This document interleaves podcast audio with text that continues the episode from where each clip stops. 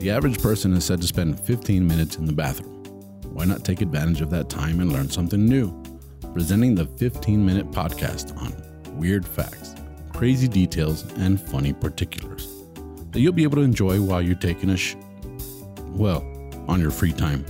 Welcome to This Shit with Sam Butler. Welcome to another episode of the Shit Podcast. Thank you guys for joining me once again. I have a very special guest. You guys have seen him on other episodes as well as his podcast. I have with me Luis Garcia. Thank you for joining us. Hey, you're on Spectrum Cable News too, right? I am. I am at Spectrum Cable. Am I allowed to say that? I don't know. Yeah, yeah, why not? I Okay, mean- cool. You can catch him on Spectrum Cable News. He's uh, the correspondent out here, and it's great uh, being with you on the show. So thank you for joining me. We just did a show in Spanish. We talked about uh, one of my favorite things, which is Toyota vehicles. You know, Oh, yeah. uh, as a Toyota owner, I I know that I, it, I'm very biased. I don't even like the vehicle I'm driving now because I miss driving my Toyota. But we talked about Toyota. We're going to talk about another vehicle um, that is like super popular, super reliable, and it has an interesting story. I think that there's a lot of details that we will not be able to talk about because we only have a short podcast, and uh, this is for you guys to enjoy on your free time as a little bonus podcast. But with that being said, let's talk about Hondas. Oh yeah, You like Hondas? I like them. I used to like the Civic. Mm-hmm. You know, when I used to like cars because of the Fast and Furious first Fast movie. Furious series? yeah, Yeah. and since the Hondas are like the um, less expensive ones, but then I start hating them when everyone start Buying them. buying them and y- use them as uh, race cars. Yeah, yeah. and they were pretty ugly and I don't know With how the big fins it. in the back. Yeah. Yeah. So so I don't know if you you know this, but right here, at least in Juarez, they call the people who has this car team, these Honda teams, the the Honderos. Honduras. Yeah, they're Honderos who who, who try to be Torero and Well, I don't. I didn't know that about the, the Honda guys here. I know that in the states they call them rice burners, okay, right? Because they're they're Japanese cars, and it's kind of a racist way of referring to these cars. damn, what they do? I mean, they call them rice burners. uh, interesting fact: uh, one of the one of the most stolen vehicles is the Honda Civic. oh yeah, They get stolen a lot, and even the older Honda Civics still are very popular. And I'm talking about 1990s Honda Civics. People But- still want them. do you think because the the theft is like the car that they want or it's just what's easy to I think it's because of the race culture. okay Yeah. I think I think that young people want to um, fix them up. I think they're still popular. I think they're reliable. The Civic is like like um, comparable to the Corolla. You know, Yeah. it's the same it's the same same size car, but it's a much cooler car than a Corolla. yeah Corolla's more of a mom car. The Civic's got a little bit of edge to it, a little bit of raciness. So people like the Civic. You know, my daughter drives a Civic. She drives a 2009 Civic. you know. okay and it's an okay car. It's it's it's all right, but um, they're very very- very popular. And uh, Honda, a lot of people don't know this, and a lot of people do, but the the actual Honda Honda is the world's largest manufacturer of motors. okay They make motors for everything. They make lawnmowers. they make mm, true leaf blowers. I have a I have a power washer that has a Honda mo- uh, engine in it. They Okay. make, so Honda's like the world's leading manufacturer of motors. And They they build all kinds of motors. And what's interesting about Honda is that it didn't start out as a car company, just like Toyota didn't start out as a car company. It actually started out because the founder, Soichiro Honda, that's the guy's name. I, I hope I'm saying it right. um, he in fact worked for his father, and his father was a blacksmith or Okay. herrero, Spanish, right? But the old kind uh, that would beat the steel, Yes. and they, they had a bicycle repair shop. Okay. So they they had they liked he he liked bicycles. So what Honda did is he started out uh, repairing bicycles, and then and then he remembered one of the quotes that I saw was that he remembered the first time he was 15 years old. A car drove into his neighborhood. He could remember the smell of the oil, and that was it. He was hooked. He wanted to build cars. So what he did is he he actually moved to Tokyo. Uh-huh. Started working in a mechanic shop, learning about cars. And then What what year was? Um, he moved in the forties? 19 he started his own business. Let's see he was 15 years old when he saw the first deal. And uh, he went straight to tokyo to seek a job. And he spent six years working as a car mechanic. So it was 1922 because in 1928 Mhm. he started his own company. He was 22 years okay, old. okay. right? So um, So he's older than Toyota. he's older than Toyota as far as a mechanic, but he didn't start producing cars till after, Oh, okay, Toyota. okay, okay, okay. right? So what he did is um, he started figuring out how to put motors on bikes, Okay. right? And then the Honda motorcycle's born, Ooh. right? And the, the little Hondas, remember the little? Yeah. He that was his passion was bicycles with motors, you know. Okay. and and he actually actually he worked with Toyota um, making uh, piston uh, ring seals for Toyota. Uh-huh. That he actually got a contract with Toyota making the rings, but in 1944 his factory gets bombed. He's out of business. Ooh.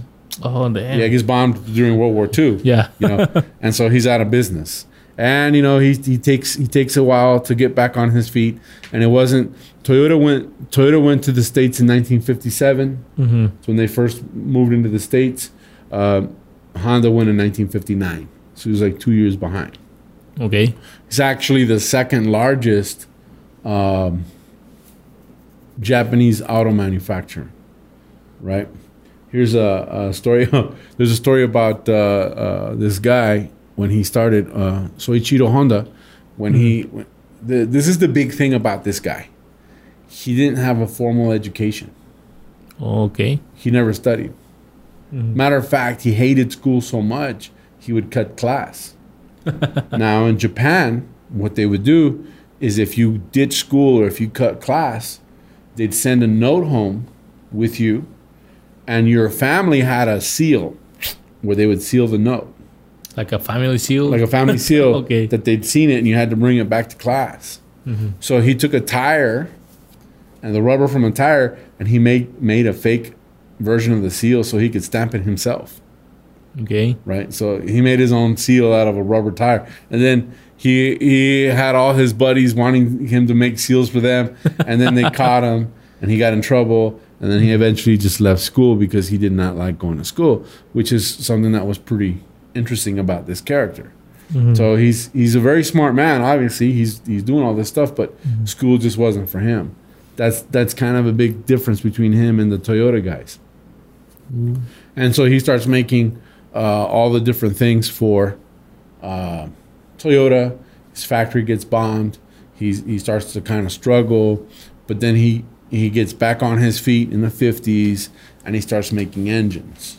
And he, one of the greatest engine manufacturers out there. Um, they make a robot. Have you heard of the robot? Asimo? No. this robot they designed uh, specifically to kind of help people with uh, uh, physical uh, um, uh, handicaps, Okay. right? So if you look at videos of the robot, it's like a full size robot, and he does different things. He's got mobility, but this robot was supposedly designed to help people who are handicapped, which is pretty cool. They've made their own um, jet aircraft. They've also made uh, uh, ATVs, um, wa- uh, jet skis, all these different things that they manufacture. But one of the things that a lot of people don't know, uh, unless you're a racing enthusiast, they make the engines for the Indy 500, the Indianapolis 500, For all the cars. for all the cars. Okay. Their engines have won uh, more races than any other engines combined. Damn. They provide, and, and here's the deal: Honda has dominated the Indy 500. Uh, they've won more Indy races than any other brand. Honda made the first. Uh, no, let's see. Oh no, that was something else. I had another I had another deal here about Indy. Um, So Indy's like super popular, like like NASCAR, right? yeah, yeah, uh, it's super super popular. Um, they're the first ones to make the VTEC engine, Okay. right? Which which is uh, very efficient. They are the first ones that put uh, four wheel steering into their cars. 1997. The I think I remember that Remember commercial. Yeah. yeah and so they actually they actually did that uh, four-wheel steering and uh, they the first year let me see I, I have it here i got all mixed up on my on my uh, timeline here um, let's see So what happened to those cars? I remember seeing the commercials. yeah I, yeah um, they're the first cars to have all-wheel drive they went you know Mhm. the argument was front-wheel drive rear-wheel drive Yeah. they started making all-wheel drives first. Oh, here's a four-wheel steering system. Honda's, of course, the leading manufacturer in terms of advancing technology, and its development of four-wheel steering was no exception. The third-generation Honda Prelude, uh, released first in 1987, was the first car to feature steering option in mass production, and this year, it beat every new car in the slalom test, even Porsche and Ferrari. And the slalom test, I was like, I don't know what that is. So I looked it up. Pretty much, they put Mhm. cones out every uh, 18 meters Uh huh. and they race around those cones to see who gets there the quickest. The Mhm. Prelude with the four wheel steering won. Nice. To me, it's kind of scary. I don't know. Maybe I'm old school, but I feel like if these wheels are this way and these wheels are this way, like you're out of balance. Like you could, like you could roll over easier. You know what I'm saying? But Yeah. I don't know. I don't know. I, I don't know why they haven't kept doing them. You know. and so the test is performed on dry asphalt, where the test vehicle engages a sequence, turning at the maximum allowed speed, following a line defined by 12 cones placed at a distance of 18 meters each. The performance is evaluated by measuring the driving time between the start and finish gates. Okay. So in 2006, Honda became the sole supplier of engines in the IndyCar series for the first time. So they were the, the sole supplier. Uh, although this is cool, um, it's not the best. It's a testament to how good the Indians were because uh, in 2006, the, that Indianapolis 500 was the first recorded in history to not have a single engine problem. Not at all. Not at all. The whole series. yeah. And so we can see that Honda cars, uh, they're, they're very reliable. It's the most trusted brand among cars. Um, customers don't buy Hondas uh, for any other reason that they trust the brand.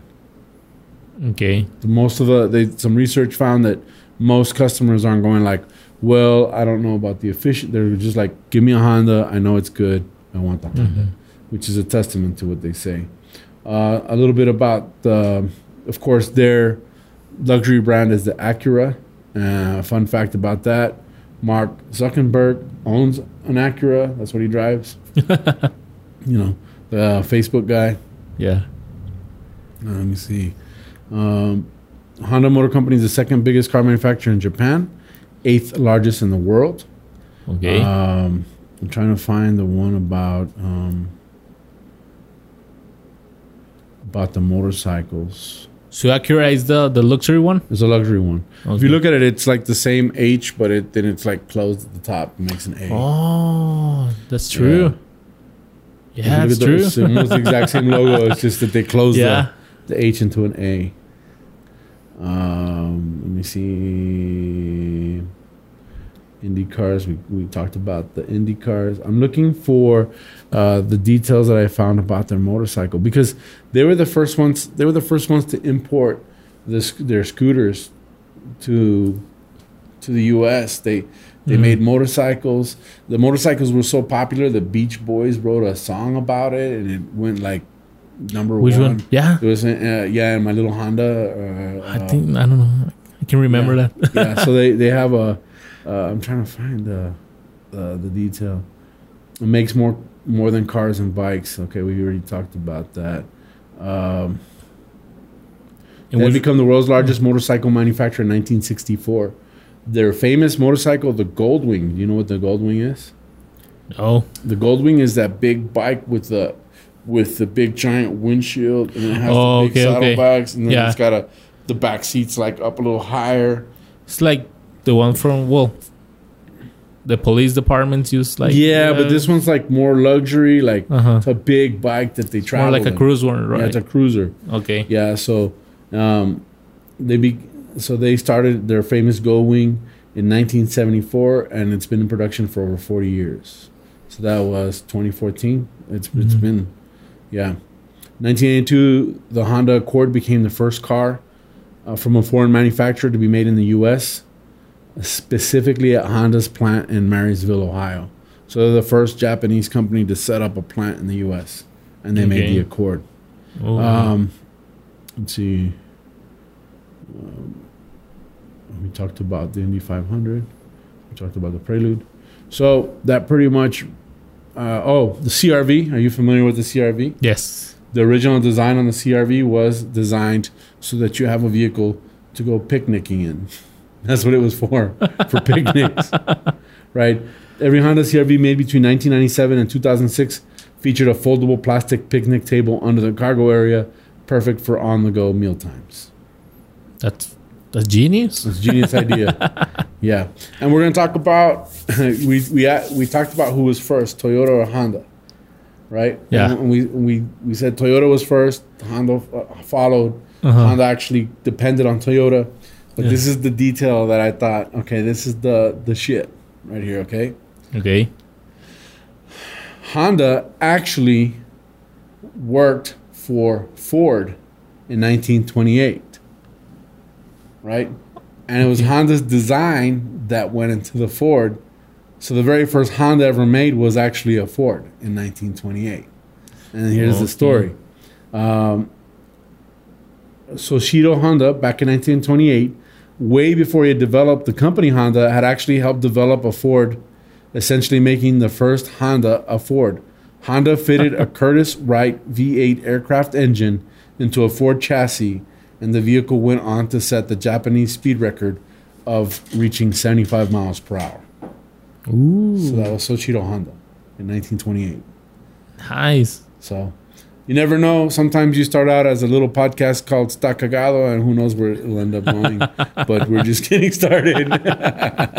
with, with that being said, that wraps us up on this episode of the Shit Podcast. Yeah, I, I never thought I would be a podcaster. I, I always thought I was going to be just a stand up comic. So it's great being here doing this podcast. Thank you guys for supporting us and for following us. Leave your comments. Uh, uh, if you have any other facts about this, let us know. Thanks for supporting the group, Los Cagadienses.